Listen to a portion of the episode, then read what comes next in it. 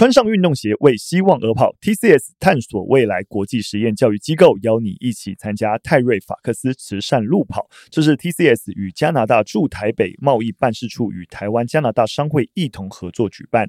让我们一同支持癌症研究。你迈出的每一步，都使我们更接近一个充满希望的世界。十月四日上午九点，师大林口校区免费线上报名参加，名额有限。更多路跑资讯，请上 TCS 探索未来国际实验教育机构脸书，一起为爱、为慈善奔跑，透过运动向世界传递爱心。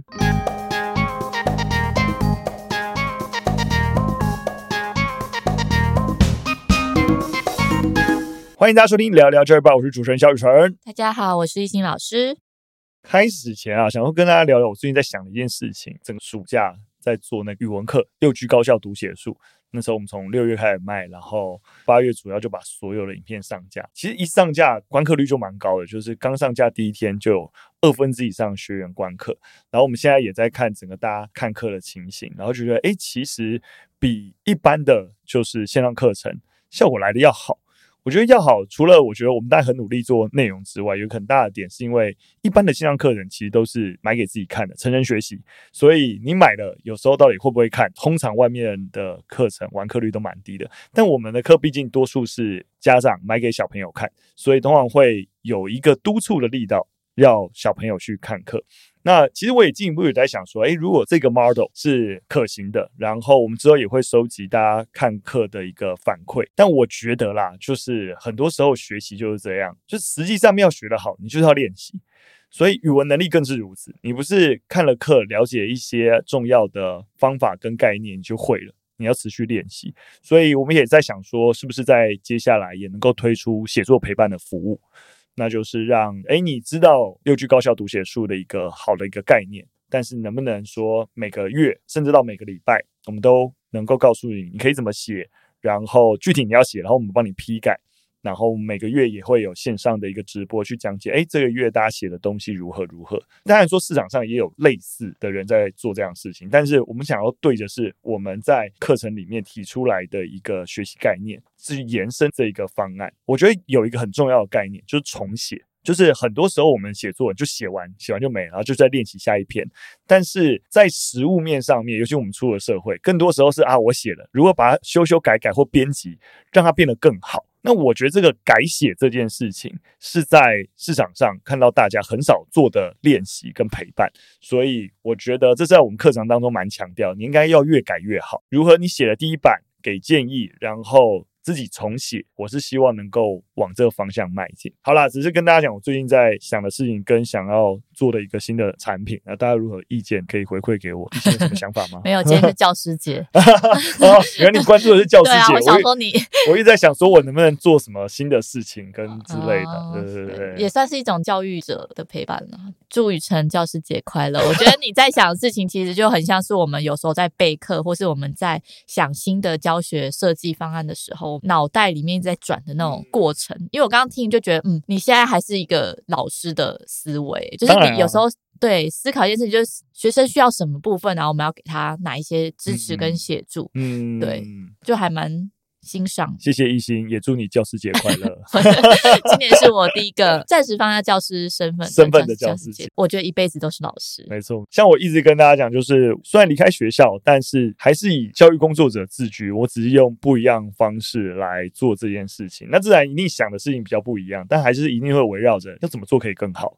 对。一直在想这件事情。好了，希望如果有推出来的话，也希望大家多多支持啊！毕竟我们在做的事情得要回到市场去做验证。好，那我们就进入第一则新闻。我们再来关心年轻族群心理健康支持方案。那这件事情我们之前八月初的集数应该就有提过。那那时候也是为服务提出来的，在八月一号启动，那就是补助十五到三十岁的人，每人有三次心理咨询的服务。反正希望鼓励年轻人心理上面有任何的不舒服问题，要勇于的求助，那那时候我们就想是一个很好的方案，但是整体的那个预算编列的情形，其实经费是有限。这个三次啊，毕竟不是一个所谓的长期的，事情，它在一个有限经费下面去实施的。本来一开始在公布这个方案的时候，就有提到还是会酌量去看大家经费的使用。那如果提早用完的话，那这个方案可能就会结束了。就实施一个月下来，目前服务的人数已经有五千七百多人，然后总使用的次数是一万多次，基本上算是达成了原来补助人数的百分之九十五，算是成效蛮好，一个月而已，成效蛮好的。所以啊，卫福部就宣布希望在挹注了。七千多万的一个经费，预计可以再增加服务人数达一万多人，然后四万多次，因为一人有三次嘛。卫部也有稍微公布一下目前使用的一个整体的分布状况。那男女比的话是一比二点八，相对来说，女性使用这个服务的意愿跟情形还是比较好的。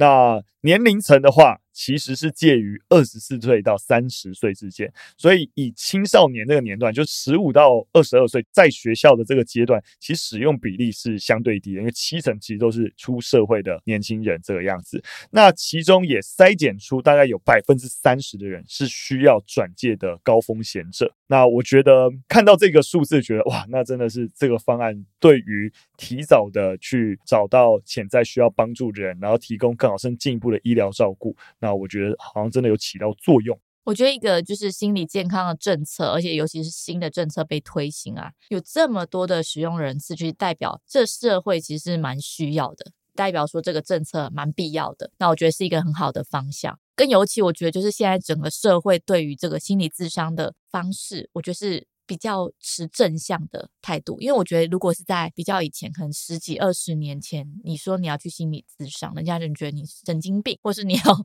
精神上出了状况，你才需要去这样子的协助。社会的舆论啊，或是氛围，会让你不敢去求助。这也代表说，当一个国家政策开始支持这样子的方向，大家也都很踊跃。然后，我觉得这是一个对于台湾社会很好的方向。没错，不过一样，我这边但就政策面而言，相对担心的还是像刚刚提到了，这一个政策是属于一次性的支持方案，它并不是一个长期型的政策，以及有一个长期预算是支持，它都算是一个单次性、临时性的预算，所以本来就会用完，然后用完之后，只是为服务再生了别的预算来加码，但是这个加码在服务了一万多人，也就又没了。那当然，我相信卫福部在看到这样子一个服务成效，可能在比较长期的，例如说在政策方案上面，能不能变成一个长期规划，或者说它怎样是带一个鼓励性质。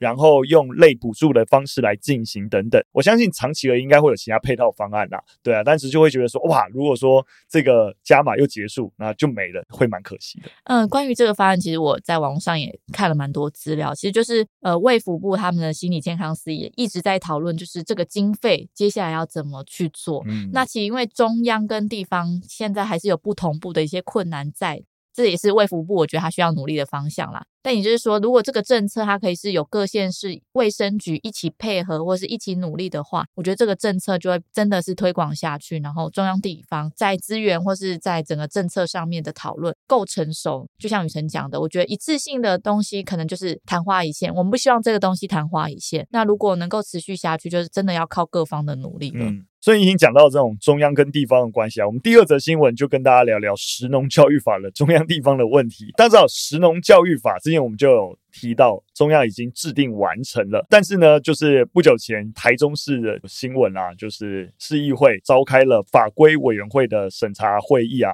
就是因为台中市的农业局提出来说，哎，中央已经有这个法了。那本来台中市其实自己也有相关的法哦，叫做《台中市食农教育自治条例》，就认为说啊，不然我就废止这个条例啊，反正是用中央的法就好。到底要不要废止呢？听起来好像蛮合理的，但是也有市议员指出啊。这个台中市自己的食农教育自治条例是在二零一六年的时候制定通过的，本来也就是希望台中市是能够落实食农教育的。那当然，中央有一个更高层级的是很好的，但是现行的状况是。中央有一个母法通过了，但子法并没有定定下来，所以到底怎么执行，并没有具体的方案。毕竟二零一六年台中市的这个自治条例就已经有了，而各局处到底如何负责哪些项目啊，也有具体的规范。那既然这个条例跟中央的实农教育法并没有出现对立的一个情形，那为什么不继续维持这个条例？我觉得听着非常有道理啊。有一种就哎，反正中央做了，嗯，把球丢给中央，那我少做一点事情。我本来台中市这个。自治条例，我就删掉吧，就是反正交给中央做就好了。听起来就跟刚刚易鑫讲的那个逻辑是有点像。对，其实看到这新闻蛮傻眼的，就是你可能觉得，哎，把这个自治条例删掉之后，呃，我就可以不用做事，对，然后反正交给中央就好了，中央统一管理。可是就代表你这个县市政府没有在意这件事情啊，你就把它当做一个额外的业务之类的。但你明明就是你农业局应该关心的事项才对，怎么会有中央通过？你应该有点与有容焉啊，就是说，你看我比起中央，我更早关注这件事情，而且我比中央做的更好。我觉得要有直辖市的精神才对。怎么哦，交给中央，交给中央，我就。不做了，有点令人遗憾。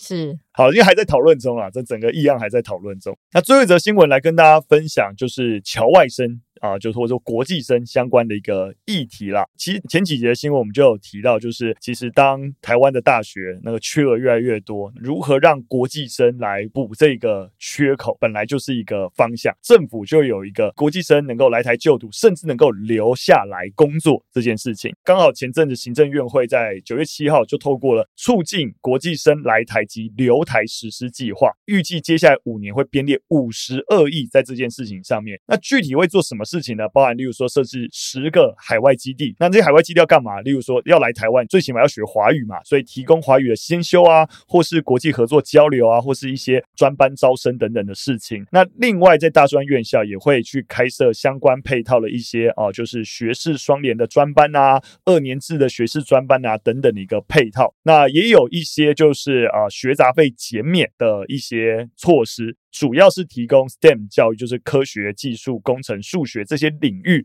或是包含金融、半导体这些领域，能够优先申请学杂费免除。那国发会也有提供产学的奖助金呐、那基本上这些计划一定会要求学生，就你拿钱了，对不对？拿了政府的钱，但是你毕业后必须最起码留在台湾工作两年啊，不然你就要缴回这些奖助金。那当然后续还会有其他的一个规范，就是如果真的有些状况，一定得要回自己原来的国家的话，可以免。则这样子，目前每年大概有一万境外生来台就读，那留台的比例大概是四到五成。那也希望就是这个计划实施之后，在二零三零年之后，可以招收的国际生累至到三十二万，希望留台的比例可以提高到七成。我觉得七成非常高哎、其实本来听到四到五成就本来的还不错啊我，我就觉得还不错 就是说。